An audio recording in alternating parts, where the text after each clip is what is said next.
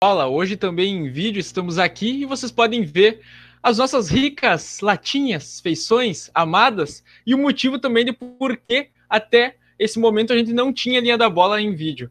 Vocês vão entender isso a partir de agora se vocês estiverem nos acompanhando pelo QL Esportes no canal do YouTube e também, claro, em podcast como já de costume. Então, é, hoje vamos falar muito sobre essa nona rodada do Brasileirão, sobre situações difíceis em Grêmio e São Paulo e também sobre a parte de cima da tabela final, é, não só de males vive o futebol brasileiro.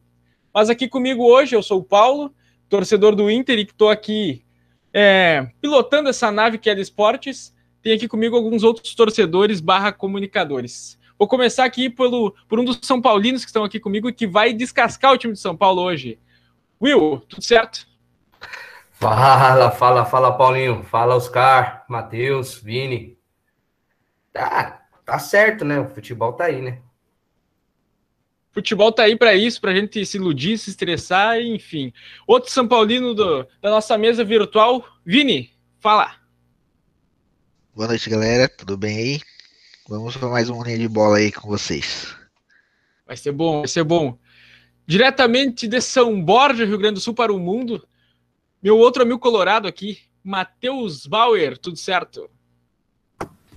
Boa noite, pessoal. Boa noite a quem nos ouve. Boa noite, Will. Boa noite, Paulo. Boa noite, Oscar, Vini.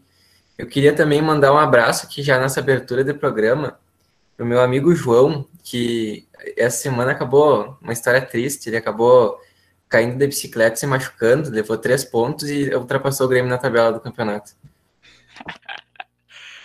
Segue o lanterna, alguns diriam. É, o Matheus deu boa noite e você pode estar nos escutando em qualquer horário, então bom dia, boa tarde, boa noite, enfim. Assim como vai dar agora um boa noite muito especial, Oscar Coara, o japonês mais querido do Brasil. Fala, meu palmeirense. Bom dia, boa tarde e boa noite a você, ouvinte e telespectador e YouTube. Como é que fala youtuber telespectador? Quem assiste pelo YouTube é o quê? Eu acho que um telespectador, um internauta, Tele, né? Um internauta, pronto, um internauta do Kelly Sports. Boa noite, bom dia, boa tarde. E não se esqueça de ir aí se inscrever, deixar aquele likezinho, curtidinha, compartilhar com os amigos e bora lá. Antes de começar o debate, vamos com a classificação do Brasileirão por essas nove rodadas disputadas. Algumas equipes não têm todas as rodadas completas, é o caso do Atlético Paranaense, do Flamengo, do Grêmio, do Cuiabá, enfim. Então, em primeiro lugar, temos o Bragantino com 21 pontos, o Atlético Paranaense tem 19 pontos na segunda colocação e o Palmeiras também 19 pontos na terceira colocação. Em quarto lugar, o Atlético Mineiro tem 16 pontos, fechando o G4. Na quinta colocação, o Fortaleza tem 15 pontos, o Bahia tem 14 pontos na sexta posição, o Atlético Goianiense tem 13 pontos, assim como o Ceará em oitavo e o Fluminense em nono. Em décimo lugar, fechando a primeira parte da tabela, tem o Flamengo com 12 pontos. Décimo primeiro lugar, Santos, 12 pontos. Com a mesma pontuação, o Juventude está em décimo segundo. O Corinthians tem 11 pontos na décima terceira colocação. O Internacional tem 10 pontos na décima quarta posição. América Mineiro, com o Wagner Mancini agora começando uma retomada na equipe, tem 9 pontos, está na décima quinta colocação. O esporte é o primeiro fora da zona de rebaixamento, tem 6 pontos. Na zona da degola, São Paulo, 5 pontos, 17 Cuiabá, 4 pontos, 18 Chapecoense, 4 pontos, 19 Em último lugar, o Grêmio, dois pontos apenas conquistados. E é daqui, de trás para frente, que vamos começar a destrinchar um pouquinho essa tabela nesse momento. São Paulo e Grêmio, para alguns, inclusive, se você buscar a nossa análise lá no QL Esportes, aqui no Linha da Bola, análise dos times do Brasileirão, tivemos São Paulo e Grêmio com alguns por alguns dos nossos comentaristas apontados como possíveis favoritos, possíveis é, postulantes ao título do Campeonato Brasileiro. Não é isso que se efetiva após nove rodadas disputadas. Aparentemente, não é isso que vai acontecer também, mesmo ao fim do campeonato. Porém, a gente tem que, agora sim, após dois programas falando muito do Atlético Paranaense, Bragantino, Flamengo, Palmeiras, parte de cima da tabela, ou ao menos um pouco mais acima da tabela, falar um pouquinho dessa galera que está lá embaixo e que é uma decepção nesse campeonato. Então, São Paulo e Grêmio. O que esperar dessas duas equipes daqui para frente? Lembrando que o Grêmio demitiu seu treinador, Thiago Nunes, agora está com o técnico interino, Thiago Gomes, e deve em busca de um novo treinador. Vou começar aqui pelo São Paulino da Primeiro São Paulino apresentado, Will. Bola contigo. O que esperar dessas duas equipes daqui para frente no Campeonato Brasileiro? Ô Paulo, antes de antes de falar o que esperar do, do das duas equipes do povo brasileiro, acabei de receber uma informação importantíssima para quem é São Paulino. São Paulo acaba de fechar com o staff do Caleri, tá tudo acertado. Salário de 400 mil e após dezembro será efetuada a compra em definitivo junto ao Clube Maldonado. Informação importante, então, São Paulo se reforçando num setor que realmente precisava de reforços. Tá? Falando, falando já em pró das nove rodadas, onde esses dois clubes grandes, campeões estaduais do ano de 2021, estão nessa situação depravada, horrorosa, descabível para o nível do elenco que eles têm. Isso é inadmissível você ter dois clubes desse tamanho, onde o São Paulo tem nove jogos e o Grêmio tem sete. Ter, estar numa situação tão horrível, não ter uma vitória sequer no campeonato onde já se rodou um quarto da, da sua competição. E esperando pelo que está acontecendo, pelo título, São Paulo já não briga mais. Né? O Grêmio ainda tem uma oportunidade, tem duas rodadas a menos, pode se fazer mais seis pontos aí nessas duas partidas atrasadas. Mas eu deixo bem claro, é, São Paulo não briga mais pelo título. Fica muito difícil, decorrente que as equipes que estão lá em cima estão brigando no nível muito superior. Falando se pelo jogo de ontem, esperava-se um pouco mais pela situação, né? Por, pelo único desfalque titular, seu Luciano, e o Arboleda, o, esperava-se mais do São Paulo. E do Grêmio também, creio que se esperava-se muito mais ainda pela situação que o Atlético, Atlético Goianiense vinha em decadência, perdeu dois jogos seguidos, né? Tava numa situação que poderia estar tá se melhorando, né?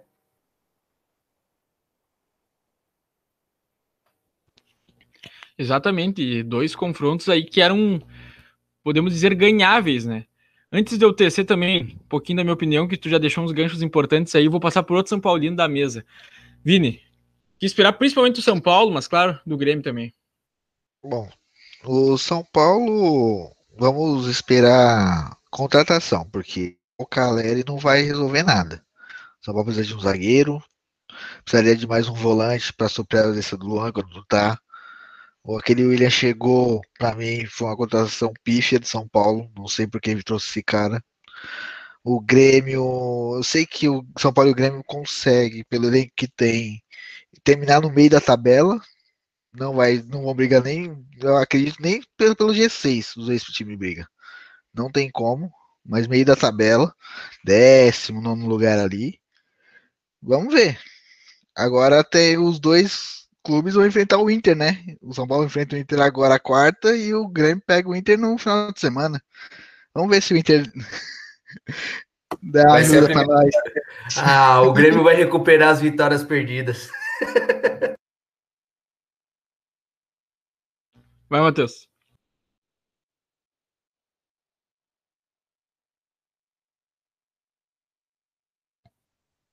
Bela hora para travar. Matheus, fale, bela hora. Eu vou falar, vou, vou, falar o que eu sei que tu ia Não. falar. O Inter adora reacender um lanterna.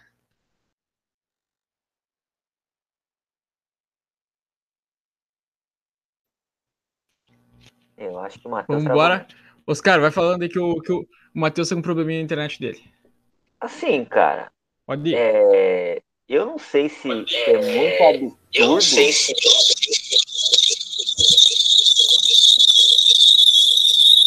Rolou uma microfonia boa agora aí.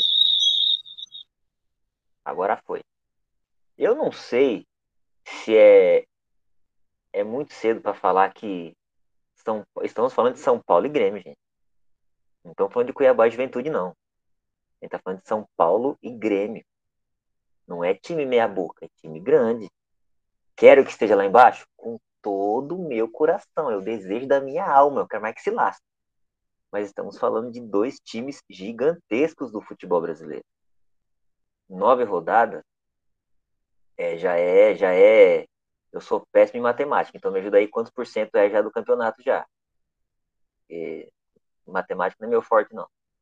Mas eu acho muito cedo falar que, tipo, talvez não não não almejem título, mas sabendo que existem alguns times aí no meio de tabela aí que são piores do que os dois, ah, eu estou mais otimista que os dois São Paulinos aí. Eu acho que chega pelo menos numa, numa Sul-Americana. Tipo, aquela parte, os quatro primeiros ali é Libertadores, aí tem quinto e sexto que sempre briga ali naquela fase antes do, né, antes do, do como é que fala? É, na pré-Libertadores ali. Eu acho que um dos dois chega na pré-Libertadores, não é possível, não é possível. Não, eu não vejo é, outros times acima do, do, do Grêmio do São Paulo. E se o Felipão realmente vier para treinar o Grêmio, com as peças que tem lá, vai dar trabalho, mano. Não vem. Ah, não? A informação é que já tá até meio descartado. Pode ser que tenha uma reviravolta e quando o episódio vai, vai ao ar na próxima na próxima terça ele já esteja anunciado como treinador do Grêmio, porque é assim que acontecem as furadas, mas a informação que tem agora, no momento que a gente está gravando, é que o Filipão está descartado. Não sei o motivo, precisar o motivo, talvez o Paulo saiba. Renato. Lembrando que é o. Não. Lembrando que estamos gravando na segunda noite, o episódio vai ao ar toda terça. Então, toda terça de manhã, quando tu acorda, pode procurar no, no tocador de podcast no YouTube que tem o linha da bola disponível. É, o, o Filipão ele passou pelo Grêmio antes do Roger, que foi o técnico antecessor do Renato nessa passagem vitoriosa pelo Grêmio.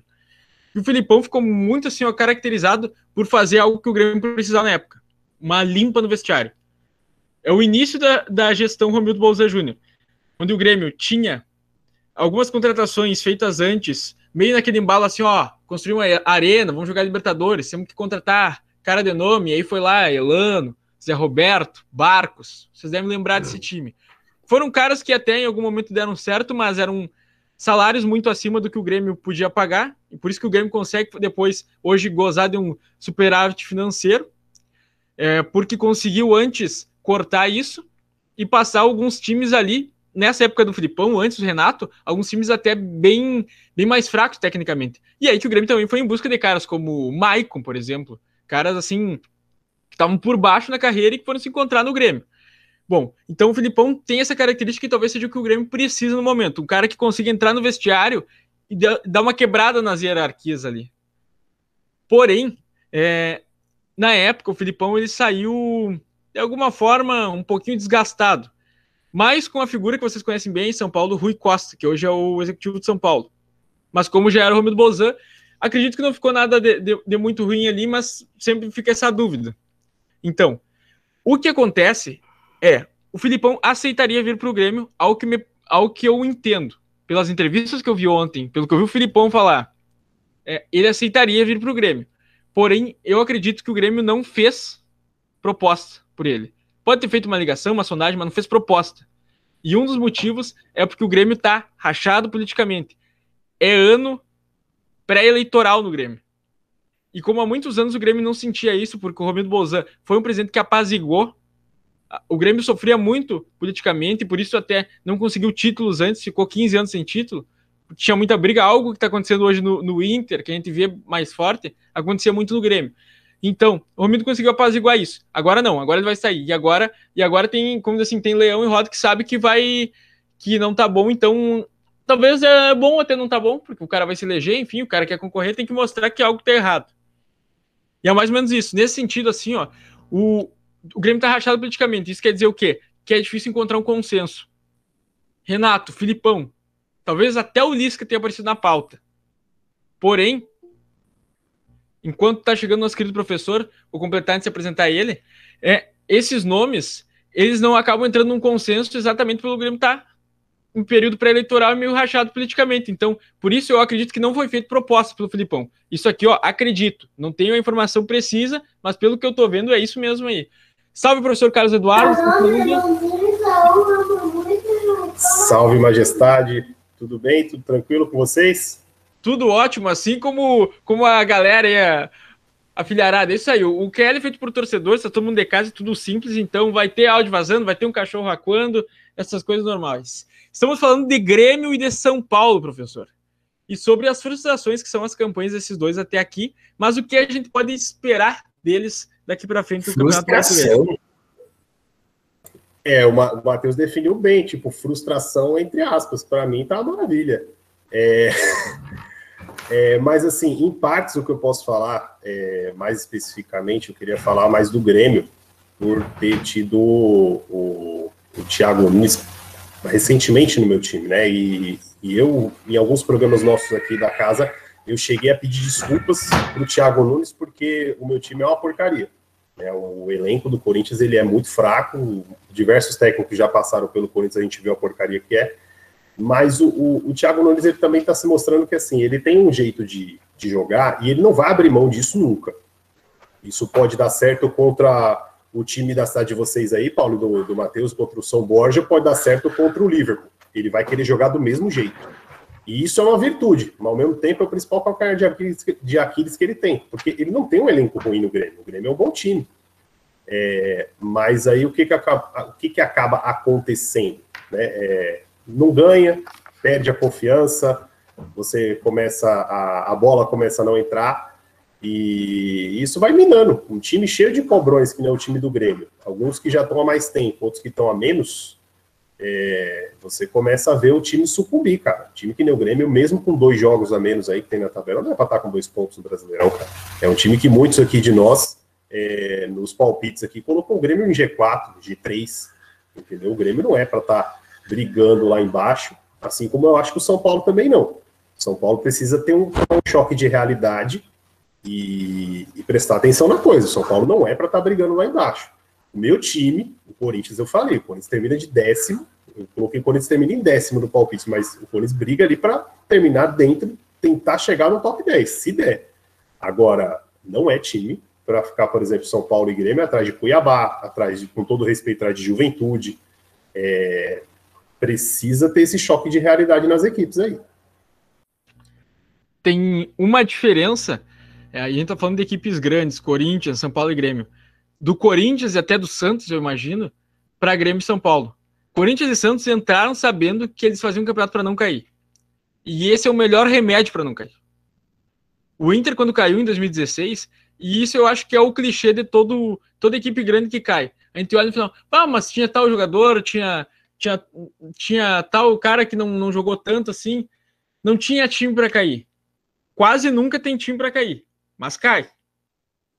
E aí, o Inter, eu lembro muito bem, o Inter chega para um Grenal naquele ano, o Inter chegou a liderar o campeonato, o Inter sai muito bem. Acho que ganha as três primeiras partidas e aí cai num, num limbo ali que tem 14 jogos sem vencer. E o Inter chega, acho que desses 14, deve ter sido o terceiro, era um Grenal. E era uma época que o Inter ganhava todos os Grenais. É a última época que o Inter ganhava todos os Grenais. Até então. E naquele Grenal tava voltando Valdívia pro time. E o Valdívia era o, era o cara do time do Inter. Jogava muito. Para quem não lembra, o Valdívia chegou, jogou muito uma época. Para quem tá vindo hoje o Luan no Corinthians não jogar nada, os gremistas têm saudade do Luan. Os Colorados de, em 2015, se perguntasse para eles um pouquinho depois, talvez tivesse saudade do Valdívia. Porém, depois ele mostrou que não, não, não ia adiantar mesmo. E aí, qual era a nossa noção? Nós vamos chegar no Grenal, nós vamos ganhar, nós vamos recuperar. E o Inter nessa época estava tava sétimo, oitavo colocado, a gente estava pensando no quê? A gente tava pensando no G4, tava pensando no título. E é o Inter perde o Grenal, e aí sim afunda a barca, porque aí o time sente, é, aí o, o Argel logo cai, e aí a coisa termina de afundar. Eu não acredito que Grêmio e São Paulo é, vão cair. Não coloco minha mão no fogo, mas não acredito. Mas também não duvido deles brigarem, de pelo menos um dos dois brigar para não cair até o final do campeonato. E um desses motivos é o atraso que se dá pensando em G4, pensando em título. Agora, tá, tá na zona de rebaixamento, tem que pensar no rebaixamento. Se não pensar no rebaixamento, vai cair. Se ficar pensando no G4 enquanto tiver no rebaixamento, vai cair. Esse é o pensamento mais, mais ilusório do torcedor e do, do time, principalmente. Se o time tá ali na zona de rebaixamento, tem que pensar em fazer campanha para não cair. É isso. Se o Grêmio tá buscando técnico agora, busca técnico para melhorar para não cair. O resto é o resto depois. Depois, se der para ganhar mais, se der para ir para frente, é o resto. São Paulo, por enquanto, tá mantendo o Crespo, mas já teve reunião forte de três horas no, no clube que pode significar alguma coisa, uma luz alta em cima do trabalho dele. Se for buscar outro técnico, ou se for, mesmo com o Crespo, manter ele, tem que minar o trabalho pensando nisso, não cair. É, é esse o ponto para mim.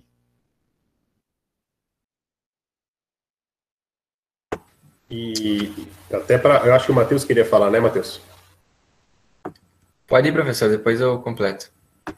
Não, não, só para poder, poder completar. Eu acho que é muito importante isso também. É, até uma estatística que acho que rodou na, na internet recente, a questão do, dos times que caíram aí na época dos pontos corridos.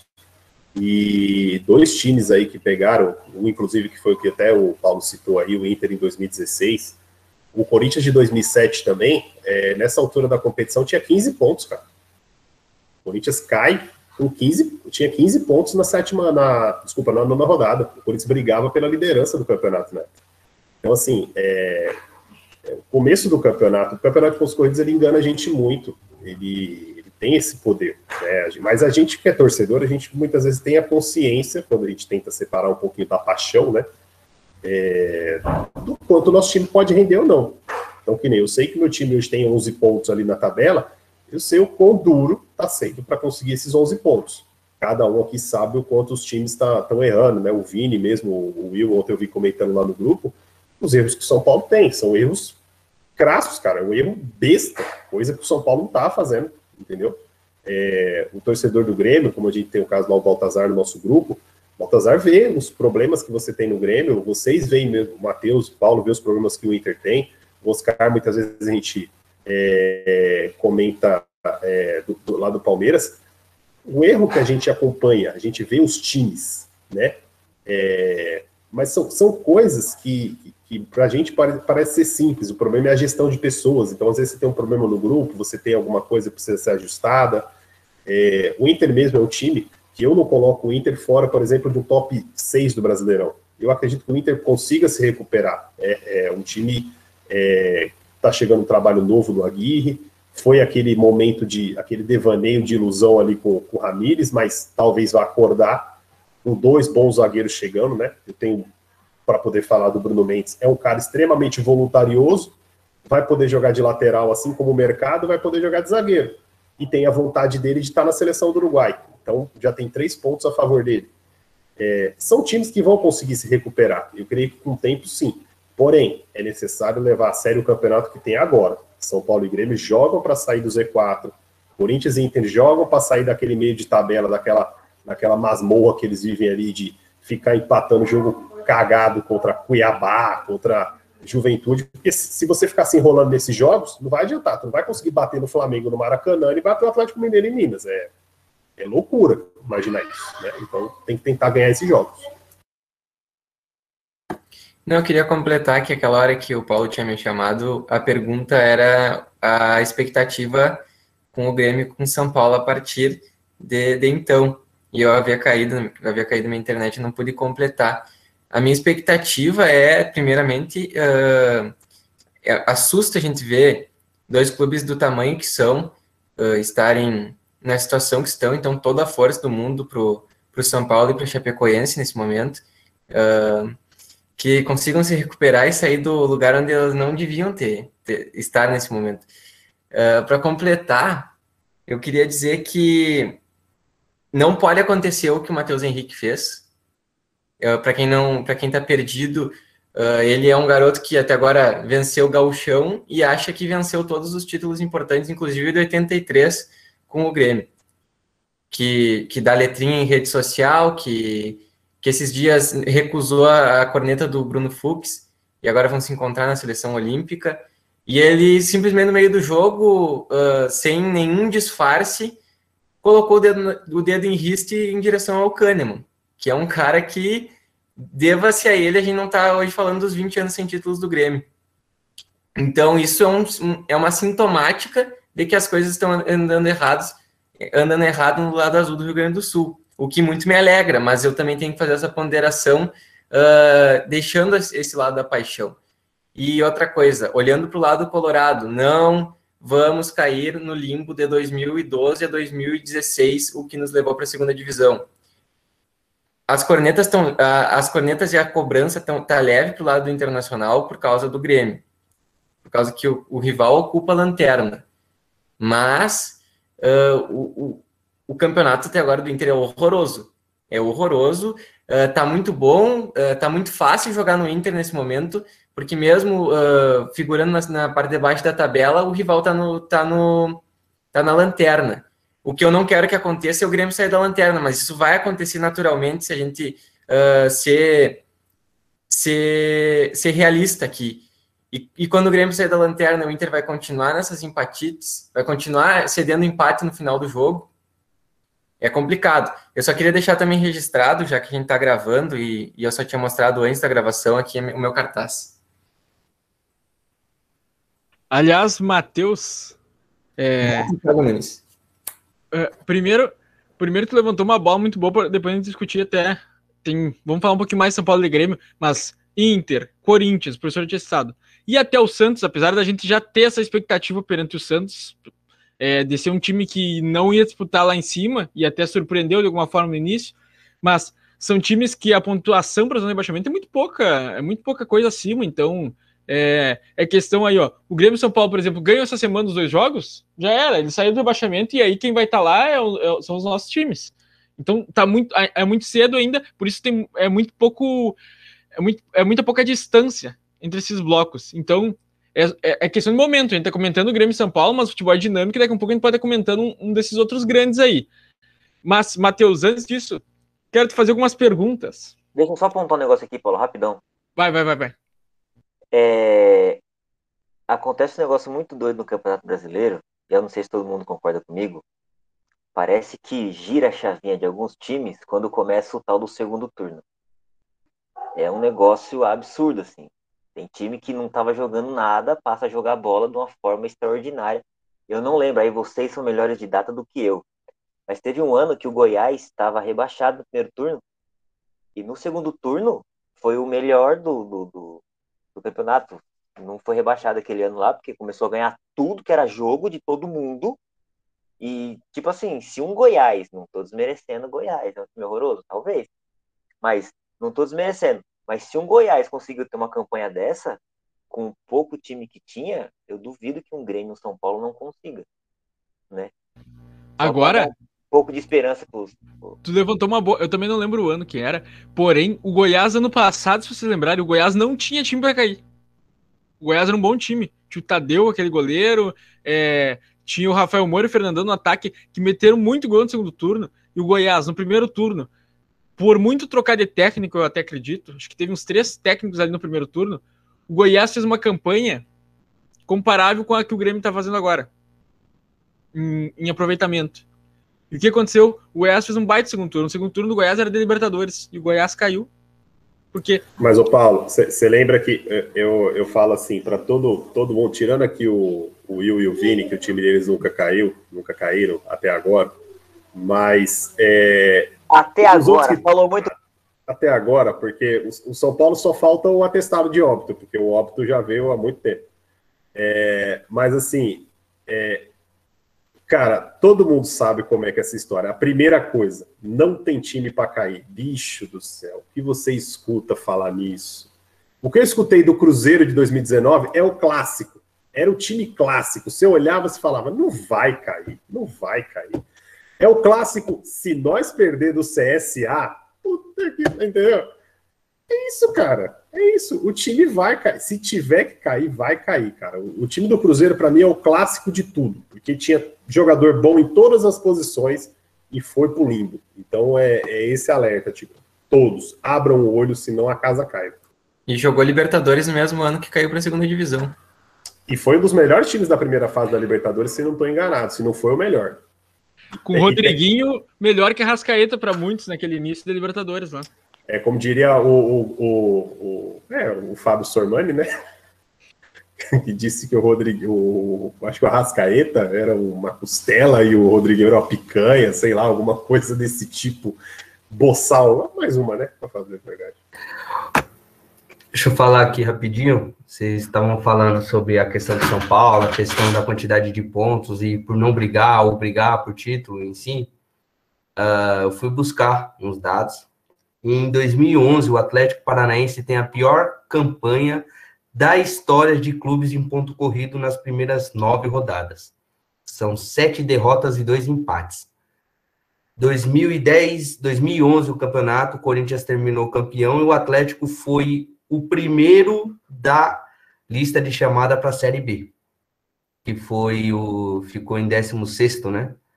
Ele ele chegou à marca de 41 pontos. Então assim, em questão de rebaixamento, eu não vejo São Paulo e Grêmio para cair. Mas como eu citei, Oscar, você falou que era preocupante, porém é início de brasileiro e o São Paulo e Grêmio não é Juventude e nem Cuiabá. Porém, pelo início, historicamente, não se consegue recuperar 27 pontos perdidos. Basicamente isso que São Paulo e Grêmio perderam. Para se ser campeão hoje no Campeonato Brasileiro, se já era mais ou menos entre 72 pontos a 76 pontos. Temos uma média de 114 pontos disputados. Um clube perdendo 27 pontos, muito difícil chegar a ser campeão. Cara, se o Will tá falando e fez a conta, bicho não vamos é, fazer essa conta agora, acabou. É, eu, é isso. Aqui, tá, escrito é em, tá escrito engenharia no, no e-mail dele, né? Faltou dedo aqui, porque a minha conta é outra. A minha conta é 45, então.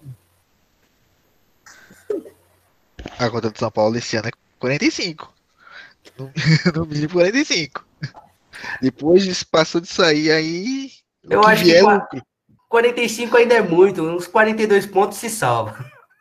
Que 42. isso, que isso, eu, pelo amor de Deus, cara. É 42 é pontos, aí vem aquele jogo com a Chapecoense na Arena Condá, puta merda. Ainda bem que é no início do segundo turno. Nossa senhora, aí não, bicho, não, meu Deus. A campanha pro São Paulo é mais fácil no final, é sempre time grande, então o São Paulo sempre consegue ganhar desse time grande.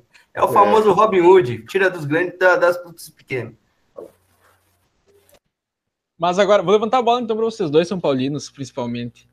É, primeiro, o Crespo é, é um problema também, já se tornou um problema. Não, não é, não adianta trocar, não tem que trocar. O que, que vocês estão vendo do treinador? Reforços, vocês já falaram que tem que chegar. Eu concordo bastante e acho que sim. Eu vejo São Paulo e Grêmio nesse parecidos. Eu até discordo um pouquinho do Carlos. Eu acho que o Grêmio tem um, consegue ter um bom 11. O Grêmio não tem um bom elenco.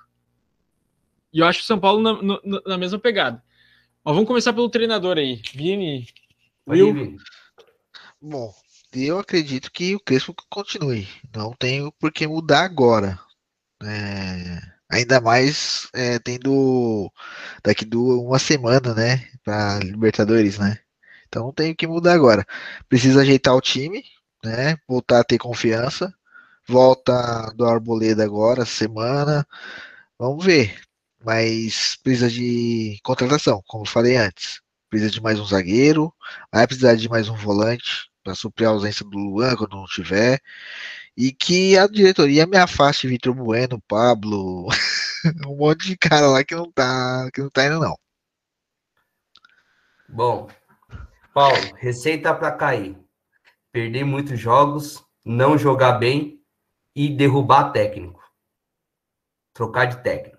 Esses é os três fatores principais para se derrubar. São Paulo vem tendo dois desses fatores.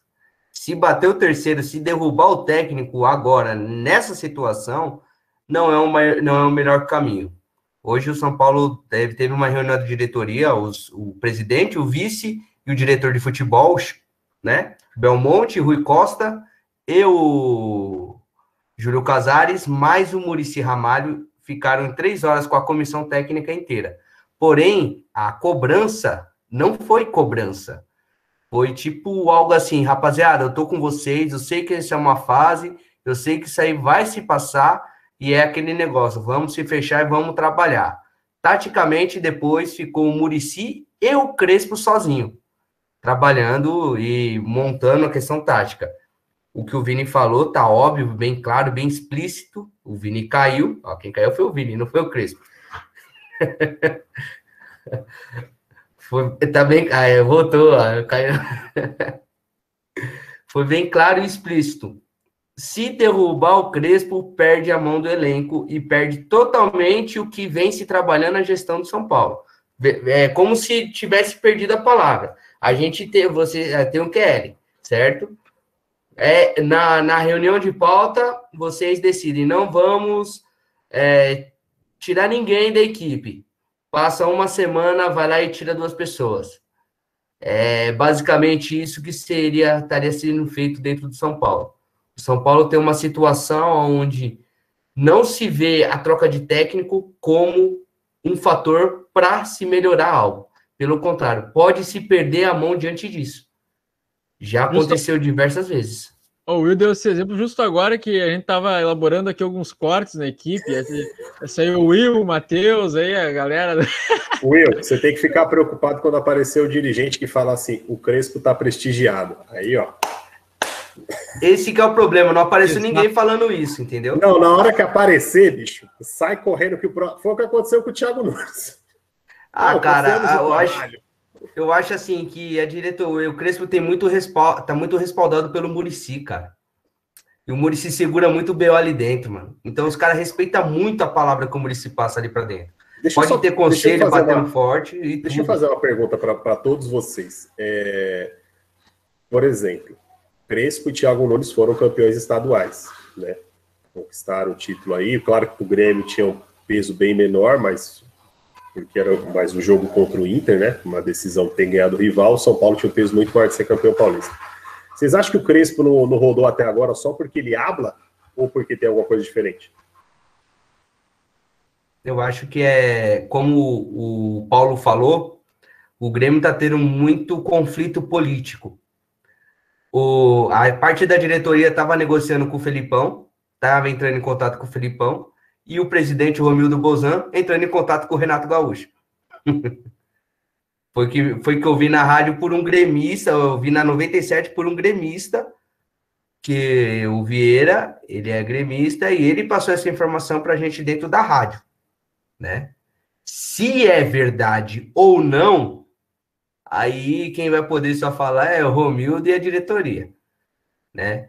Mas assim, eu vejo o Grêmio com muita briga interna política, até por conta da, da, da das eleições que estão se aproximando, né? Por isso está tendo muito esse desacordo em questão disso. Já dentro do São Paulo, já é um início de política, é o início presidencial, é diferente. Se os caras estão tentando entrar num sistema onde a demissão de técnico, ainda mais nessa situação do brasileiro, que só pode demitir um técnico, é meio desassertivo você jogar um, jogar um trabalho inicial que foi bom por causa de uma sequência ruim. Eu acho isso meio que voltar atrás de tudo que você está falando. E o que o Grêmio fez, eu acho que foi meio que errado demitir o Thiago Nunes agora.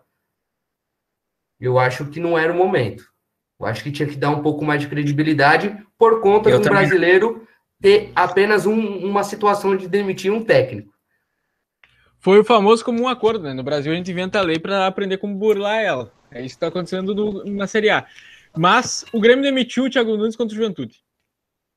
Só só deu baixo na carteira de trabalho agora com o Atlético Goianiense. Ah, é um detalhe, né? Teve é, o mesmo tipo de reunião que teve no São Paulo, teve no Grêmio, né? Só que a diferença foi, se você não ganhar o próximo jogo, você tá fora. Não, mas é, aí, por... aí, seria, aí seria muita burrice, desculpa o Grêmio contratar o Renato Gaúcho de novo, então por que, que aceitou o cara sair fora? De acho. Vai não. atrás de outro, mano. Ué, não, faz, não faz sentido. E o que o Paulo não. falou de, de, de, ter demitido realmente contra o Juventude faz sentido, porque eu, eu acho complicado você se reunir em Caxias do Sul à meia-noite, num frio desgraçado, para não resolver merda nenhuma, né? No mínimo tinha que ter saído alguém demitido ou a, a cabeça tinha que ter rolado, velho. Não pode ser. Uma informação só, para completar, para para aumentar isso. Ali naquele jogo, uh, pós-Copa do Brasil, o Romildo, uh, acreditando no trabalho do Renato, na continuidade por, pelo quinto, pela quinta temporada, que seria até então, ele renova o contrato do Renato. naquela, na, ao fim daquela, daquele jogo. O Renato vai jogar a, a pré-Libertadores, classifica o primeiro jogo da, da pré-Libertadores, que eu já esqueci contra quem foi, foi contra o Ayacucho, que também aí o time do Kelly classificaria também. E na segunda fase, ele perde para o Independiente Del Valle. Aí, cerca de 20 dias ou no máximo um mês, depois da renovação do contrato do Renato, o Renato cai. Aí trazem o Thiago Nunes. Thiago Nunes é campeão gaúcho. Uh, tinha se criou aqui no Rio Grande do Sul, não sei se chegou até o centro do país, uh, nunismo, o Grêmio que não perde, nós somos discípulos de, de, do, do nunismo. Foi, é, hoje até num programa que eu escuto da, de uma rádio de, de grande expressão aqui no, no, Rio Grande do Sul, eles reeditaram, eles, eles colocaram de volta a matéria dos gremistas rendidos ao nunismo. E aí, uh, 42, 45 dias depois, após o título do, do Gauchão e da Recopa Gaúcha, dois títulos, que, que aí isso também evidencia o tamanho do, dos títulos, né? Uh, demitem. Depois, na verdade, na verdade, o Thiago Nunes foi demitido lá em Caxias, né? Só chegou agora, só, só efetivou, só saiu do bid depois do jogo de ontem. É que a diretoria do Grêmio foi ver para ficar mais confortável o Thiago Nunes. Como estava em Caxias, não tinha ônibus direto para Santa Maria, de onde é o Thiago Nunes, logo após o jogo. Então, viu, ó, o jogo é às 8h30 contra o Atlético Goianiense, aí tem, tem lá o Planalto, lá às 11 horas em Porto Alegre, deve ter, ele pode ir, ir tranquilo. Mas, Matheus, jogo rápido, pergunta e resposta. Eu pergunto e tu responde rapidinho. Vem comigo. Perfeito, tá pronto? Perfeito. Vamos lá. Um desenho. Dragon Ball. Um filme. Como treinar o seu dragão? Uma escola de samba. Dragões da Real. E assim o Atlético Goianiense, o Dragão, venceu o Grêmio e deu mais alguns dias, pelo menos, de lanterna para a equipe tricolor. Hoje temos então o Grêmio na lanterna, temos o São Paulo no rebaixamento e as duas equipes. É, o Grêmio acho que numa crise mais profunda até que a do São Paulo, o São Paulo também uma certa crise, pelo menos técnica, se não política, como vocês estão salientando. Cara, é... É, como, é como semana passada eu falei no grupo, cara. A gente está passando por uma fase onde o melhor time paulista é o Bragantino e o melhor gaúcho é o Juventude. A gente está tendo que rir para no choque. Não, mas isso é bom. Um dos motivos, eu acredito que é o seguinte, ó. Tu pega o jogador que tá no nosso time agora e larga ele no Juventude, no Juventude ele joga. Sabe por quê? Porque lá ele não. Lá, lá não tem disparidade, lá todo mundo é igual. E isso tá faltando nos times grandes. Mas você vê o Paulinho Boy foi pro Juventude lá e tá. Exato. Jogou muito contra o Grêmio, Paulinho Tem torcedor do Juventude falando que o Michel Macedo é uma. É, relembra muito o Cafu na época que ele não, passou é... lá. É, Esse aí então, não. assim, é, Michel Melancia, um grande apelido, graças a, aos atributos de sua esposa. É, Michel Melancia não deixa saudades do Corinthians, né? Até porque o Cone faria melhor a situação, mas o Michel Melancia jogou todos os jogos pelo Juventude até agora. Eu acho impressionante. Mas o Cafu também não teve uma grande passagem pelo Juventude, né? É, foi o Cafu, o Cafu foi meio golpe no Juventude, né? Então, eu acho que é mais ou menos o mesmo tempo que o Michel Macedo duraria no Juventude. O Cafu foi uma espécie de golpe que o Palmeiras, a Parmalat do Palmeiras, deu no, no São Paulo, né? Não, não, o Palmeiras não faz isso com ninguém, não. Faz não, né? Foi meio um golpe, uma, uma safadeza, mas tudo bem. Não. Entendemos. Essa do, é, essa do Dudu ninguém me explica. Esses árabes, é, eles acham que, que alguém entendeu essa. Não, e por falar em Dudu, o que o Dudu. Foi só pra lavar dinheiro, pô. Só pra lavar dinheiro. O, o que o Dudu do Atlético Goianiense jogou contra o Grêmio. Eu vou só contar a história pra vocês. O Dudu foi contratado pelo Inter com 20 anos. Ele era do Figueirense, destaque do Figueirense da Série B. O Inter contrata ele quando sobe pra Série A. O Inter não tinha lateral direito. E aí tá, viu um moleque no, no Figueirense ali, 20 anos. Cara, o Dudu ganhava um baita no salário do Inter. Acho que ainda tem um vínculo com o Inter, agora não tenho certeza. E aí. Não, o Dudu, só para trazer a informação certinha. O Dudu foi emprestado para o Atlético Paranaense no início do ano passado, no Atlético Goianiense no início do ano passado. Teve um bom ano, um bom 2020, e no início desse ano, em março, para ser mais preciso, o Atlético Goianiense exerceu a opção de compra. A opção de compra não, né? O Inter liberou. Foi isso aí. Mas, é. o, mas o Dudu, ele começa como titular do Inter, mais ou menos, e aí tem um Grenal. É, no Grenal, era, era 20 minutos de jogo, tá 2x0 pro Grêmio, duas bolas pelo lado dele. O Everton, Cebolinha e o Luan destruíram a carreira do Dudu no Inter. O Inter tem que ir no intervalo, tirar o Dudu, botar o Gabriel Dias, que hoje é lateral no Fortaleza, no Ceará, no Ceará, era do Fortaleza, agora tá no Ceará, é, e que era volante, e ali foi uma das primeiras vezes que ele jogou do lateral direito, eu acho. Botou ele do lateral direito improvisado para segurar o Grêmio, e aí até o Inter faz um gol, tem um abafo lá, mas o Inter perde por 2 a 1 aquele Grenal. Porque simplesmente foi uma coisa assim, ó, é, parecia, parecia quando tem o, das oit... o, cara da oitava série jogando contra o da quarta série na, na, no Interclasses ali. Era mais ou menos isso, que foi o Cebolinha e o Luan em cima do Dudu. E aí, contra o Grêmio nesse final de semana, ele faz uma jogada maravilhosa em cima do Diogo Barbosa, que é, aliás, incompreensível como é que o Grêmio paga 10 milhões por um quarto do Diogo Barbosa. O Diogo Barbosa inteiro não pode valer, não pode valer 3, não pode valer 4. É, é um lateral fraco péssimo investimento. Aliás, o Grêmio contrata muito mal. O Grêmio, o Grêmio tá em cima, é uma das coisas que a gente vai ter que de, depois, com, com o tempo, tentar entender como é que o Grêmio ficou tanto tempo assim, mais ou menos disputando os títulos, porque o que o Grêmio contrata mal é, é incrível. E, cara, o, o Dudu foi, um, foi o melhor em campo para mim, do Atlético. Assim, ó, é, deu caneta, Douglas Costa, Ferreirinha, quem caiu por ali, ele marcou bem. Então, às vezes tem umas coisas assim, ó, o jogador precisa de novos ares, mas também tem isso que eu, que eu falei antes. O jogador no, time pequeno, eu não sei se é o almejar sair dali e para outro time, se é a organização, se é a menor pressão. Às vezes o cara tá com. O cara tá no, no Inter, tá no Grêmio, tá no São Paulo, tá no Corinthians, você tá com a, a, a com teu nome na boca do, do povo todo momento. O, o teu erro é muito maior ali. O teu erro é potencializado. A camisa, é. não pesa. é. O, o, então... o, o, drible que o Dudu dá para cima do Diogo Barbosa, dá até um desânimo você ver o Diogo Barbosa correndo a bola, que tem um momento que ele desiste, ele nem toma o drible inteiro e ele já fala, não vou chegar. É, quem Nossa. viu que vê Diego Barbosa, hein? É, o, o Diogo Barbosa ele funciona melhor como sósia do Fred do Desimpedidos que qualquer outra coisa. Exatamente. Vamos formar um time da, da anemia aí. Diogo Barbosa atrás esquerdo, Luan no, de, de, falso 9, quem mais? Pedrinho, Pedrinho, não, o Luan é falso jogador. É, Pedrinho, é, Egídio, esquerda. Egídio lá na esquerda. Egídio na esquerda, o Ender Vitor Bueno. Tem quantos lateral esquerdo esse time? Vitor Bueno, coloca o Vitor Bueno aí. Cara, eu já contei quatro lateral esquerdo, acho que ali é o problema. Pode ser, a lateral esquerda tem sido um problema desde o meio do Roberto Carlos. e temos aqui uma tese.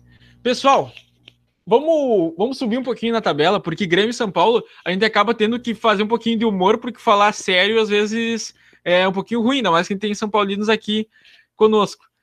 Mas a gente tem hoje Bragantino, Atlético Paranaense, confirmando o que a gente vem falando nos últimos linhas da bola. Confirmando boas campanhas, é, pode ser que, eu, que não se acredite em título, pode ser. Aí é a opinião de cada um. Eu não, eu não duvido. Eu, eu acredito mesmo, acho que são duas equipes que estão jogando bem. É, pode se manter. Mas a gente também tem o Palmeiras, que também não está jogando tanto assim, mas está ganhando.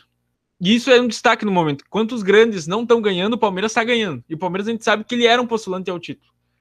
Isso pode ser uma vantagem para em algum momento é que o Palmeiras até encaixe melhor esse time com o Abel Ferreira.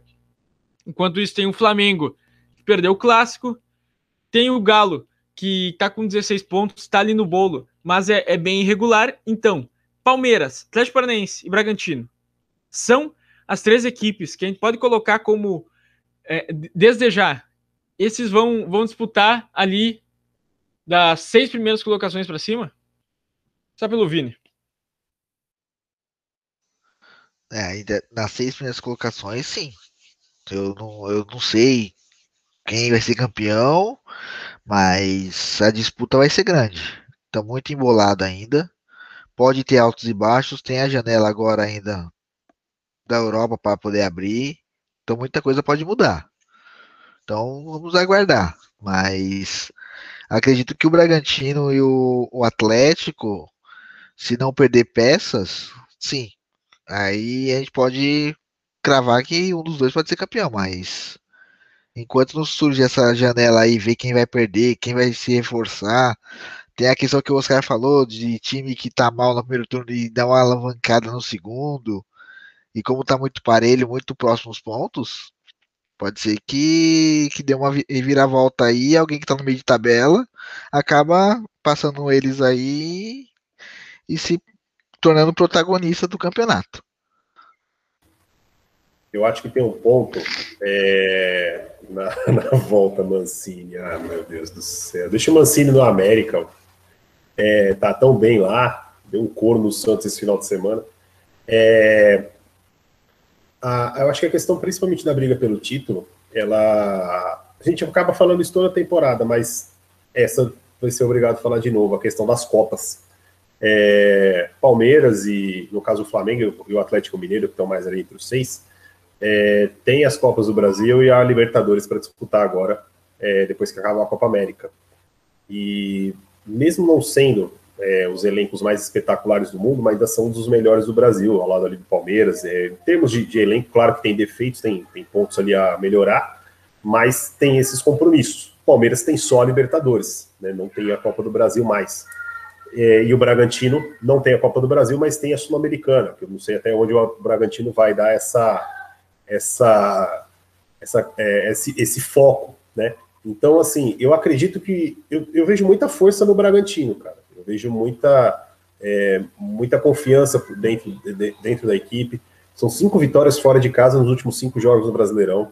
É, time que vira jogo, ganha do Flamengo no Maracanã, do Corinthians em Itaquera, é, ganha do Palmeiras utilizando a principal hora do Palmeiras, que era o contra-ataque, é, vira para cima do São Paulo no Morumbi. É um time que não tem medo do jogo, né? é um time que joga livre e leve né, para o campeonato. Outra coisa que acaba acontecendo também com o Atlético Paranaense. Então, assim, eu vejo dois times muito bem, começam muito bem o campeonato. Então, eu acredito que eles, eles fiquem bem até o final. Os outros grandes, como eu falei, Atlético Mineiro, Palmeiras e Flamengo, eu acho que vai depender muito do resultado das Copas. Principalmente o Palmeiras. Vamos ver como é que o Palmeiras vai sair nesse mata-mata aí da Libertadores, que teve muita desconfiança nesse tempo agora. Apesar do adversário ser a Universidade, Católica não ser muito forte, mas é um mata-mata, né? É, e tem Flamengo, tem uma pedreira em defesa de justiça, o, o, Atlético, então. O time não é uma pedreira, mas a camisa do Boca pesa muito. E o Atlético Mineiro ontem ele fez um jogo para mim que foi um jogo que eu assisti mais assim contra o Cuiabá, extremamente preocupante, onde o Atlético foi com a bunda enfiada no gol, esperando e rezando para o Cuiabá não fazer o gol. Eu fiquei extremamente preocupado com o Atlético vendo um jogo contra o Cuiabá ontem.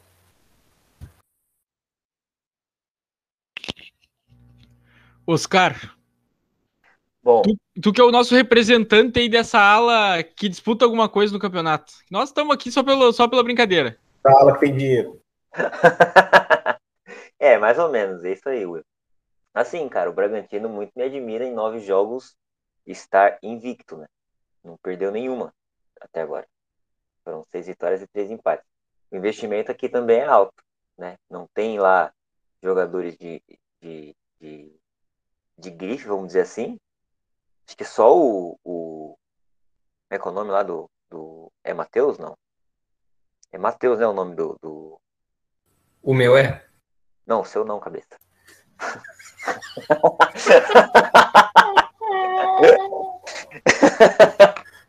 E do técnico? Não, o.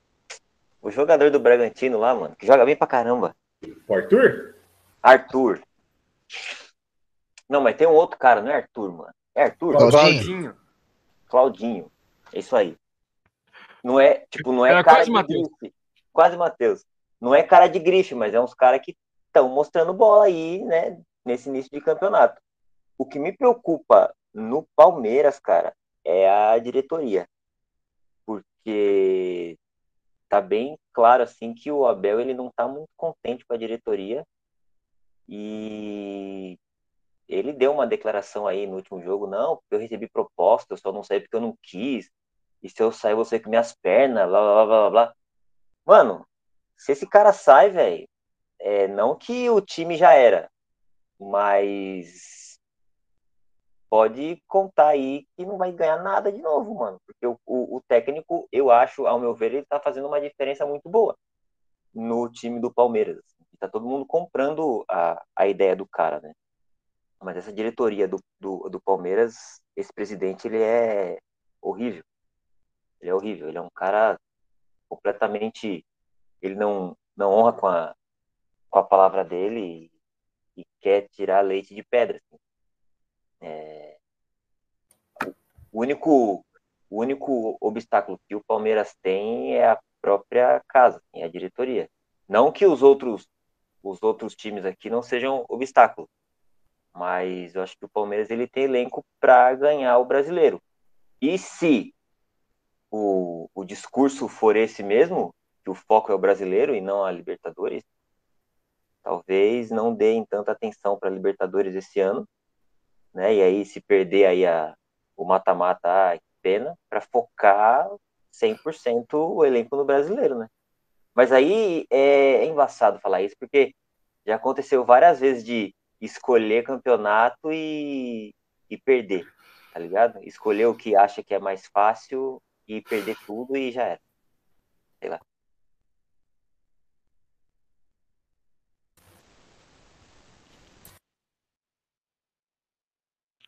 Will? Agora tá, né? Uhum. É, quando eu desativei esse negócio do áudio, tá me complicando. Oscar, só para falar, o Palmeiras realmente tem interesse em ganhar o brasileiro por conta de um detalhe importante que a Libertadores oferece: a vaga para o Mundial.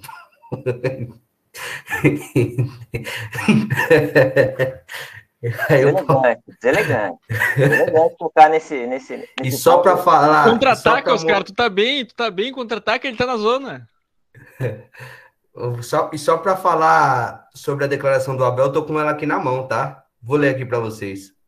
Ele disse, abre aspas, não foi uma sondagem, foi mesmo uma oferta, 2,5 milhões de euros. Era quanto me pagavam para eu sair do Palmeiras. Posso lhe dizer que tenho trabalho para fazer no Palmeiras. Já disse que o Palmeiras é um estilo de vida e enquanto me sentir bem aqui, vou continuar aqui. Quando eu sentir que sou problema no clube, também saio, pelo menos nos próximos, com os próprios pés. Esse é meu medo. Esse é meu medo. O cara se achar o problema e, tipo, sair fora. Eu acho não que, ele. ele seja não que ele seja é, a última solução do universo, mas, tipo, deixa o cara trabalhar, mano. Eu acho que o pior medo, o pior medo do palmeirense é o próprio palmeirense, e não só em diretoria. O, eu acho que a torcida do Palmeiras está muito exigente, está cobrando muito o Abel. Também, também, também. E vai fazer ele sair rapidinho. Tem uma meia dúzia aí que tá enchendo o saco, tem mesmo, verdade. Eu não lembro se você estava no dia do programa, Oscar, que eu comentei, eu acho que você não estava. Eu comentei que, para mim, o principal problema do Palmeiras não estava no elenco, estava na diretoria do Palmeiras, que ela se esforçava muito para poder fazer merda no time. Ela estava muito quieta, e o time que é atual campeão da Copa do Brasil e da Libertadores, você não, não precisa mexer tanta coisa. Você precisa ter, dar tempo pro cara chega ali, dá um cala-boca em todo É, mundo fala assim, ó, mano, vamos é. trabalhar. O cara foi contratado para fazer um trabalho de um ano e meio e dois. O cara em seis meses ganhou dois títulos do, do tamanho que é, tá tempo pro cara trabalhar agora, pô. Entendeu? Exato, exatamente. É Eu isso. queria, eu queria que o Palmeiras tivesse, ou a, a diretoria do Palmeiras tivesse o culhão que a diretoria do São Paulo teve na época do Raí lá, que segurou o Diniz lá, e mó galera falando Não, ali, Palmeiras, ali não foi culhão, cara. Ali foi bunda mole, porque ele não mandou embora para não. Porque não havia consenso com a outra diretoria que iria assumir. Por isso que não mandou o Diniz embora.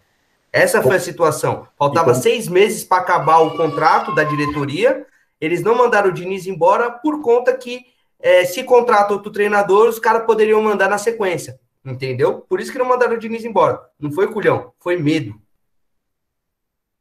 Então que, o, que a diretoria do Palmeiras tenha medo, então, e manter o cara lá, caceta. Pra não dar errado, mano. Que argumento. Cara, eu vou, tra vou trazer só uma coisa aqui, mas eu não quero colocar minhoca na cabeça dos caras. A descrição que vocês estão dando dessa situação me lembra muito Eduardo Cudê no Internacional. Muito. Que é um trabalho também de conflito. O discurso, assim, parecido de uma forma assim, que ia pra entrevista, algo que a gente não tá muito acostumado aqui no Brasil, do treinador ir lá e cobrar reforço. O Abel tá fazendo isso. Cobrar publicamente. O Cudê começou a fazer isso e aí começou a rolar uns rachas ali. E logo depois aconteceu o que tu é, previu que teme acontecer, que é o que é o Abel pedir para sair. O Cu- O Cudê quis sair do Inter, né?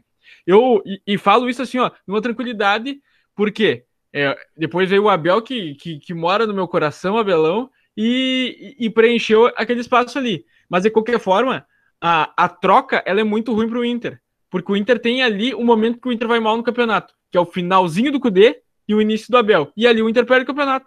Qualquer um daqueles jogos que tivesse ganho, o Inter seria campeão. E às vezes, e às vezes pode acontecer exatamente essa história. Então, o Palmeiras, se ele tiver muito atento ao que está acontecendo no futebol brasileiro, ele, ele tem um exemplo para ver. Ele tem um exemplo para não seguir aí com, com o Inter. Eu não sei se o. Não, se o... e hoje, e hoje só, só para complementar rapidinho. E hoje eu vi uma notícia aqui que Jailson, Cobrão e Felipe Melo, Cobrão, por agora, não vão renovar contrato. Mano, os caras não tão novinho pra, pra ficar. Tipo, ah, então tá bom. Eu vou sentar aqui, vou esperar aqui quando Vossa Excelência aí decidir renovar o contrato ou não. Eu vou esperar aqui. Mano, os caras não estão nessa pegada, velho. E numa dessa, mexer com cobrão desse jeito pra rachar elenco, mano. Pra dar ruim, velho. Os caras, são esses, são esses caras que acendem fósforo para poder queimar carro, velho. É, mano, exato. Oscar, agora eu vou falar, é. fazer uma pergunta para vocês. O Paulo levantou um negócio que foi bem, bem cabeça e me fez pensar. E bate muito nisso em questão de rachar elenco e cobrança de jogador novo. Vocês cinco aí, se fossem jogadores de futebol, independente se fosse ruim, panelinha ou tivesse voando com muita vontade? Vocês não ficariam incomodados quando o seu treinador chegasse numa sala de imprensa, em rede nacional e internacional, e pedisse reforço para o elenco? Vocês não ficariam incomodados? Mano, isso é relativo. Isso é relativo. Isso é muito relativo. Porque assim, se eu sei, se eu tenho segurança da campanha que eu estou tendo é, na temporada, eu ficaria, tipo, tranquilo. Porque, mano, é, de cinco campeonatos, perdemos três. Estamos. Não, pô, quatro, por que quatro?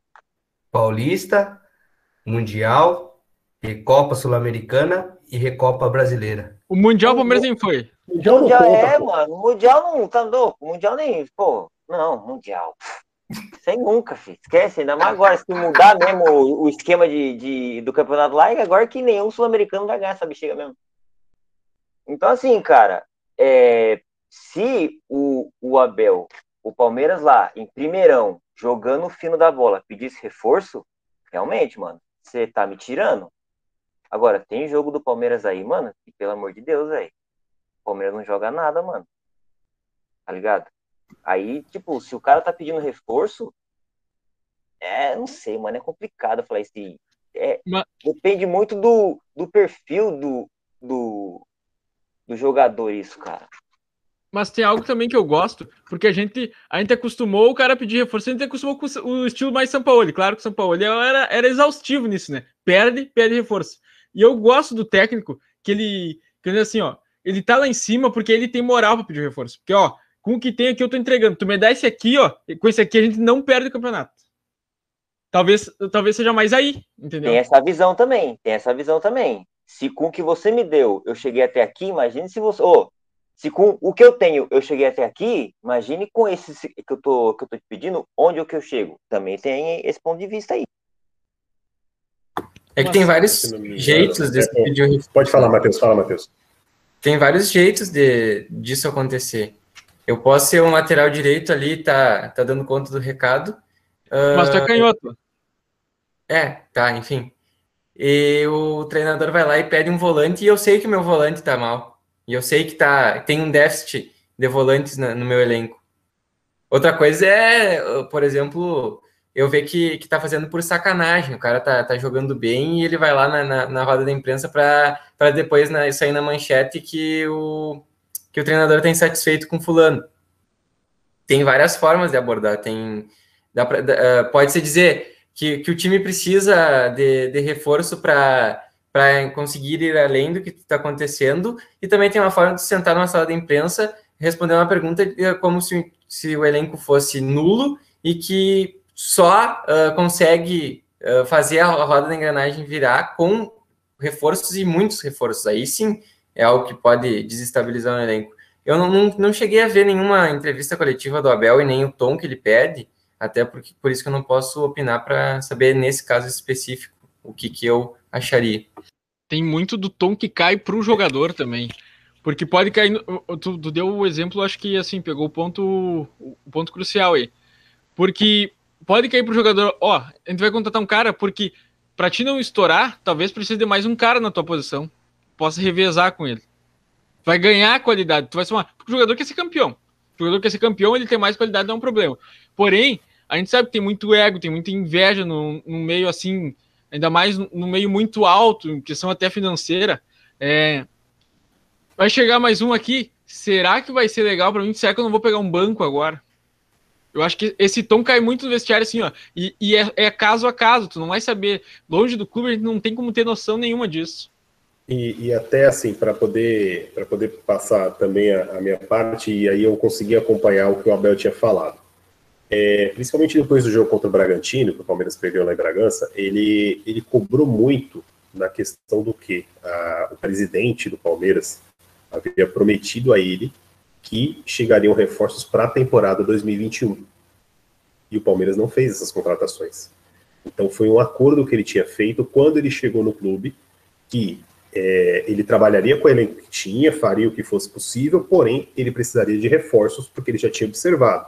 Trouxe um zagueiro lá de emergência, que foi o Alan Imperior, que já até foi embora, né? É, mas ele precisaria de reforços. E aí disseram que tinha jogadores para voltar de empréstimo, como era o caso do Dudu, do Davidson, do Borja. Ele falou: não, mas não é só isso. Eu preciso de mais jogadores para essas posições aqui, porque só a molecada não vai aguentar. Como ele fala, só os miúdos não vão aguentar. Então, isso foi prometido para ele. Então, esse é um ponto que ele pediu do reforço. E até isso que o Will falou: ah, o, o, a forma de pedir. Ano passado, o, o Luxemburgo ele cai no Palmeiras por causa de uma entrevista dessa ele chega depois de um jogo contra o Botafogo, se não me engano, e ele rasga o elenco do Palmeiras. Foi um dos poucos jogos que o Botafogo ganhou na Série A, ele rasga o elenco do Palmeiras. Chega no final de semana, toma um ataque do São Paulo, no Allianz Parque, e chega na outra quarta-feira e perde do Coritiba. E aí mandou o Luxemburgo embora. Ali ele perdeu o mão do elenco. Por quê? Porque ele reclamou publicamente. Ele falou: ó, tá faltando peça, o elenco não vai dar conta e não sei o quê. E, e hoje essa reclamação do Abel reforça aquilo que o Luxemburgo falou lá atrás. O Palmeiras não tinha e não deu reforço até agora para o Abel. E, e, e, aí realmente é, é, é, preocupante ver que o time ele pode ter esse problema mais adiante. O técnico já falou, e aí você pode ter um problema do quê? De gestão de elenco, de outro treinador que pode chegar e não pode dar tão certo. E você vê, às vezes, o projeto se perder por causa de, às vezes, a falta de dois, três reforços ali que o time tem condições, porque dinheiro em caixa entrou. Então, Sim. tem condições de fazer. Não, e já tem repórter falando com a chegada do Dudu que o Palmeiras vai bater campeão. Mano, é absurdo, velho. É absurdo. Não, não, não, eu não vejo um jogador atacante que não, não, um, não é o, o setor mais carente do Palmeiras. Ah, não, o Dudu chegou agora, agora é campeão. Então quer dizer que vai tomar cinco gols, vai fazer seis. É isso. Só porque o Dudu que... chegou. Sendo que não tem uma dupla ainda pro Gustavo Gomes, né, Oscar? E. Ô, e, mano! E, e, e, tá pra perder o Vinha na lateral esquerda. Exato. Que perdeu o pênalti, foi bem palmeirense meu, né? Muito, muito. Bem palmeirense. Ali, ali, ali, ali honrou a, a raça. Informação, Matheus? Informação: Grêmio define Thiago Gomes como técnico interino. Thiago Gomes, a princípio, vem para para assumir o Grêmio no, contra o Palmeiras e contra o Inter no final de semana. Vem para esses dois jogos como um teste, e a verdade é que se não sair com duas derrotas ou alguma coisa mais grave, uh, ele seja efetivado e, e não vá atrás nem de Felipão, nem de nem de Renato Portaluppi, nem de ninguém. Uh, a solução que eles acham é em casa e eu só quero achar uma informação aqui. A verdade, quando tu procura, a verdade é que o Grêmio. Pode completar. A informação é de, do Bruno Soares, da Rádio Grenal, que a escolha para o Thiago Gomes foi, por um, foi um pedido do grupo de jogadores que prometeram empenho máximo. E aí eu me pergunto, não estava tendo empenho máximo com o Thiago Nunes? Agora vai. É, ato falho vai. forte. Agora eu quero Mas- ver segurar o Grêmio, rapaz. É, mas é, o Grêmio, na verdade, tá fazendo o que o Inter quase fez com o né? Tá rezando, mas tá torcendo para que dê certo. Porque não sabe o que vai fazer. O que, qual foi a leitura ali que eu fiz no início? Ó? O, o Grêmio não, não tem consenso pelo Filipão, não tem consenso pelo Renato. Então vamos torcer que esse guri dá certo aqui, ó, que a gente não precisa ir atrás de ninguém. O Inter foi mais ou menos isso, o Inter não tinha consenso. O Inter, claro, é- é- era uma situação diferente, mas o Inter não tinha consenso com o seu Ramires por técnico nenhum. Não teve consenso pelo Lisca. É, e aí, quando, quando, quando aconteceu de que viu, ó, não vai dar o loss, não, vamos aqui no que tá mais próximo de ter consenso, que é o Aguirre, e assim fez. O Grêmio acabou de acender uma vela para Nossa Senhora de Fábio Carilli, que é a vela que todos os times começam a acender quando tem que colocar o interino. Né? Então é todo mundo abençoar que baixe o Fábio Carilli no seu, no seu técnico interino e ele consiga ganhar o Brasileirão para você. E olha, posso queimar a língua, mas- não é mau treinador, não. Thiago Gomes. é, ele, Cara. treinou o Grêmio, ele treinou o Grêmio agora, quando o Renato saiu e ele vindo aspirantes. Tem. Pode ser que não seja o momento, mas eu acho que ali tem treinador. Tanto que o Grêmio. O Grêmio teve mais mudança do Renato desde que o Renato saiu. Quando passou o Thiago Gomes ali uma semana, teve umas mudanças até no- na forma dos laterais jogar, enfim, do que nas mãos do Thiago Nunes. Já que tu vai arriscar se queimar, vamos tentar, então, ou tu ou eu se- nos queimamos, um dos aqui dois. quem tá falando, quem tá falando é o gaúcho doido. Oi, tchê, tudo bem? Seguinte.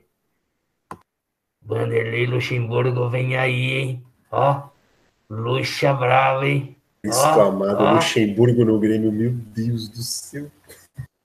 Fazer um projeto, tá certo? Eu fui lá no Cara. Grêmio, tinha o Marcelo Moreno.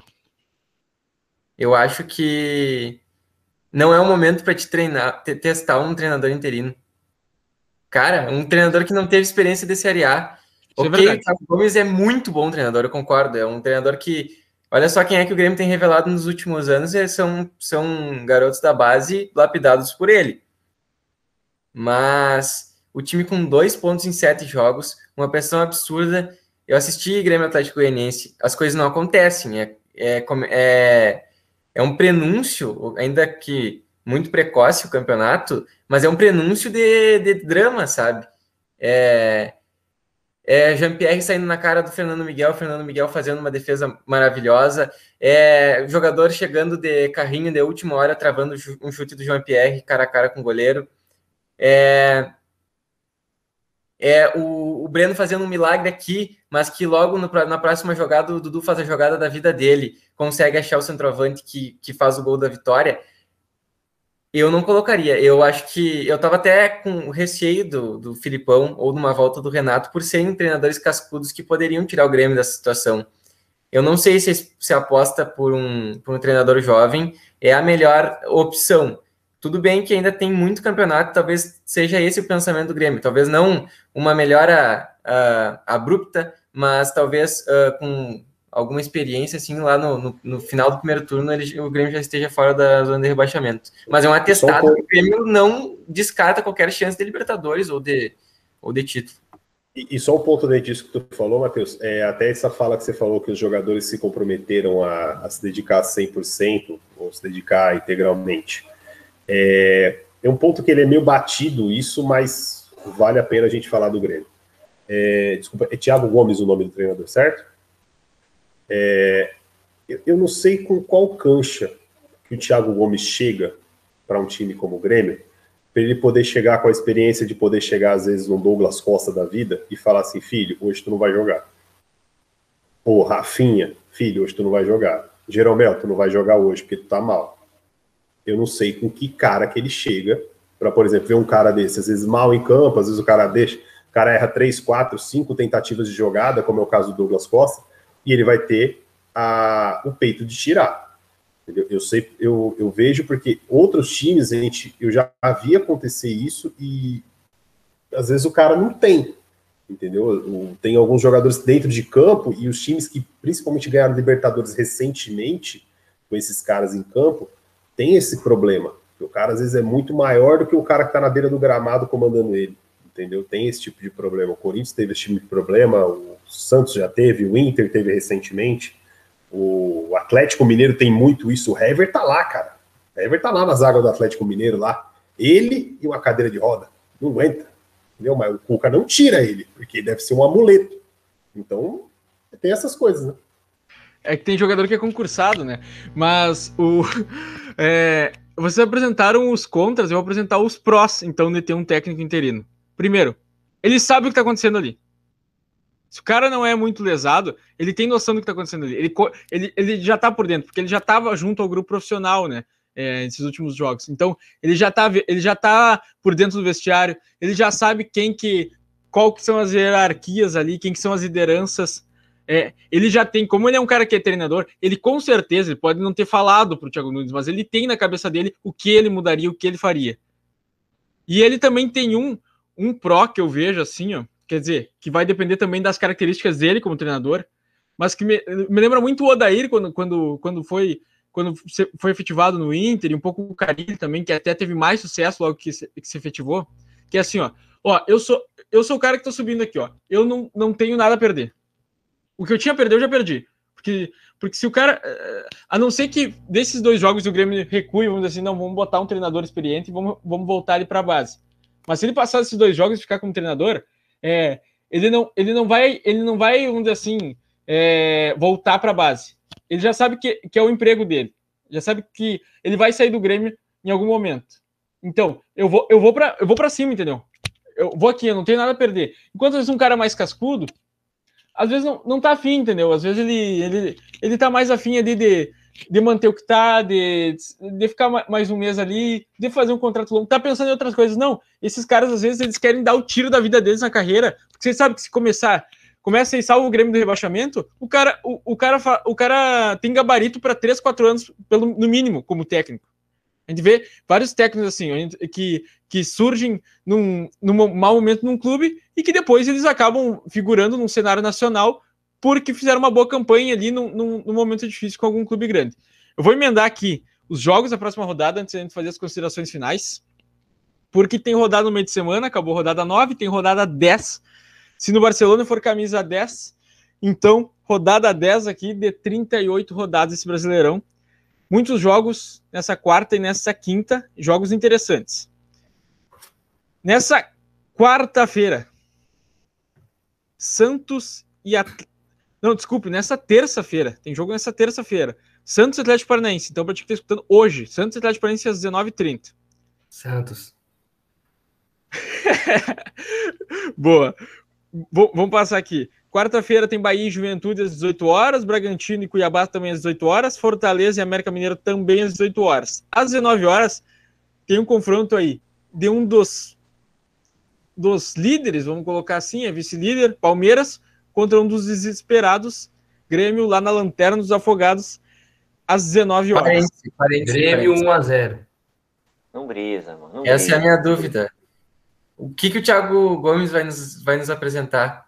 Tem uma um... para não perder. Ele não vai apresentar nada. Quem vai comandar o time é o jogador, cara. É, mas se o jogador escolheu o técnico tem, é porque os caras vão comandar o time. Nessa segunda, é, Guilherme Guedes e Wanderson treinaram como titular. Pode ser que não jogue, mas já para mim isso já é ruim, porque já melhora o lateral do Grêmio. Coloca, esse, coloca... esse, esse, jogo é em Palmeiras ou em Grêmio? É em Palmeiras. Em Allianz.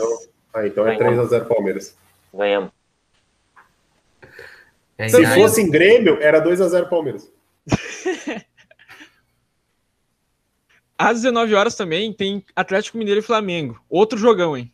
Esse aí, esse aí, inclusive, um jogo assim, ó, é, para ficar de olho, porque pode complicar uma situação de um técnico para cada lado ali, ó. Dependendo derrubo, de quem, per, de quem perder. o Rogério ou balança o Cuca.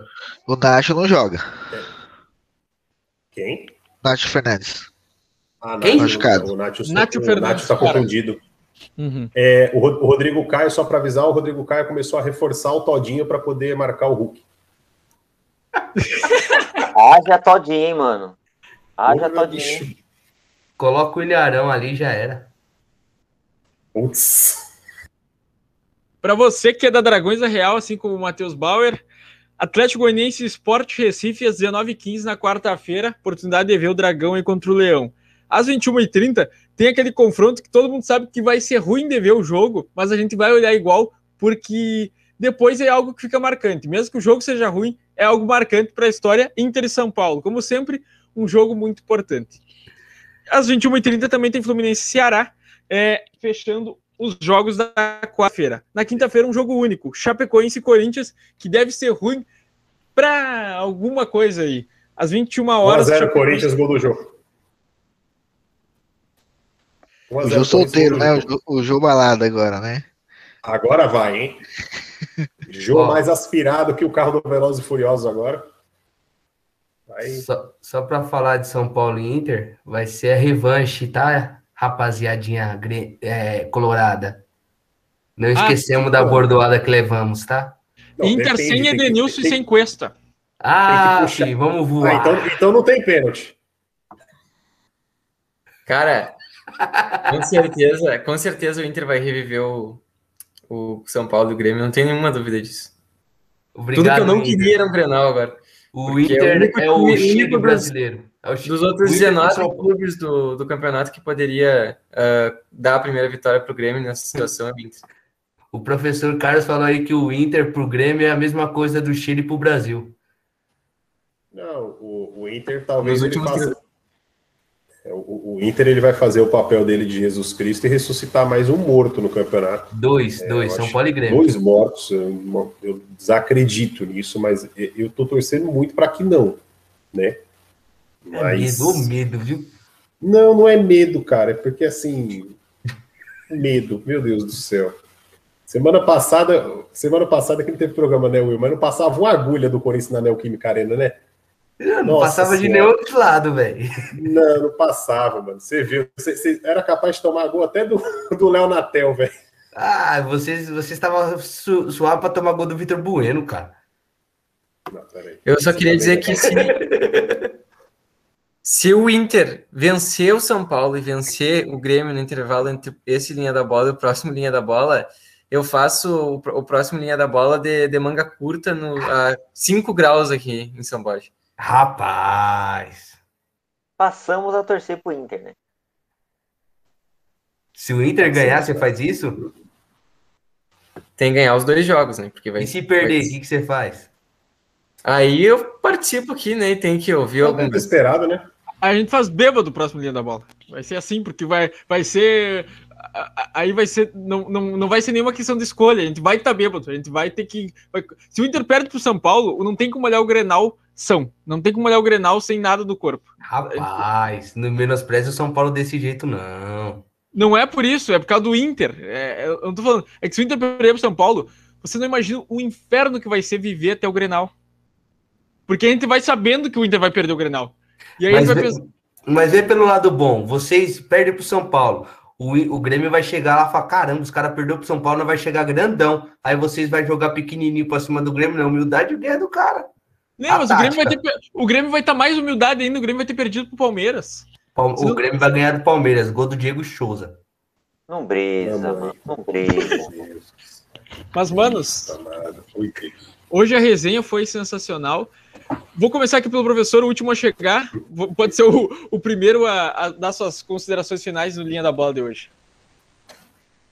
Pessoal, obrigado aí a presença de todos, todo mundo está acompanhando a linha da bola. É, vamos começar a fazer nesse formato com mais vídeo, né? Talvez não seja tão agradável aos olhos, mas você pelo menos percebe a quantidade de besteira que a gente fala com imagem, vê que não é editado. Então, é, agradeço aí a audiência de todos e tenhamos aí uma, uma boa semana. Que meu time não faça passar raiva, porque todo dia é dia de passar raiva com o Corinthians, com ou sem jogo. Mas quinta-feira esperamos aí um a 0 gol do jogo para cima da Chapecoense e a soma total aí para chegar nos 45 é, e não, não estou falando do PSDB, e sim da escapatória do Corinthians do rebaixamento. Um abraço, gente. Um abraço, professor. Vini, tuas considerações finais. Boa noite, galera. Valeu por participar mais um Linha da Bola. Vamos sofrer com São Paulo novamente semana, não tem jeito. Vamos ver o que nos espera. E tamo aí. Chamou, estamos participando. Will,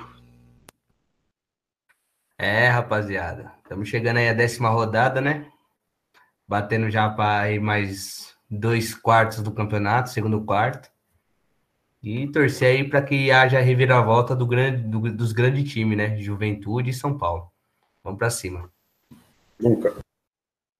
Também estou ansioso pela saída do Cuiabá e da Chapecoense à zona de rebaixamento. Oscar Coara, nosso representante da linha de frente do Campeonato Brasileiro. Suas considerações. É, boa noite a todos, muito obrigado pela audiência. Não vai ser dessa vez que o técnico que vai estrear aí no time vai estrear ganhando. Não vai ser dessa vez, porque o Palmeiras não vai deixar. E até semana que vem. Não vai ter golpe, hashtag fica Bel Ferreira. E volta Thiago Nunes, né, Matheus? Cara, eu só quero deixar os meus votos de que a semelhança entre Thiago Gomes e Thiago Nunes não se restringe apenas ao nome, e sim ao desempenho no Campeonato Brasileiro. Com isso, eu deixo meu boa noite, um grande abraço a todos e até a próxima. Oscar, por favor, abra teu microfone e nos recite o que está escrito nesse cartaz maravilhoso antes da gente terminar a linha da bola. Crespo cai. Crespo E cai. assim- Como dizia o meu irmão, desculpa te cortar, Crespo Claro. é o cabelo do meu saco. Forte abraço. E assim, com essa mensagem carinhosa de um palmeirense para a torcida do São Paulo, a gente vai encerrando aqui esse Linha da Bola sensacional. O Linha da Bola com mais gente comentando, que já aconteceu até o momento. A gente vai começar a fazer mais programas em vídeo, então siga nos acompanhando aí no YouTube, se inscreve, deixa like, compartilha, faz todo esse negócio que tu já sabe, também segue nos acompanhando lá no Spotify e nas outras plataformas de podcast. Ah, evite aglomerações, não faça como Grêmio, Chapecoense, Cuiabá e São Paulo, não durma na zona. É isso aí, esse foi o Linha da Bola dessa semana. Volta, Thiago Nunes!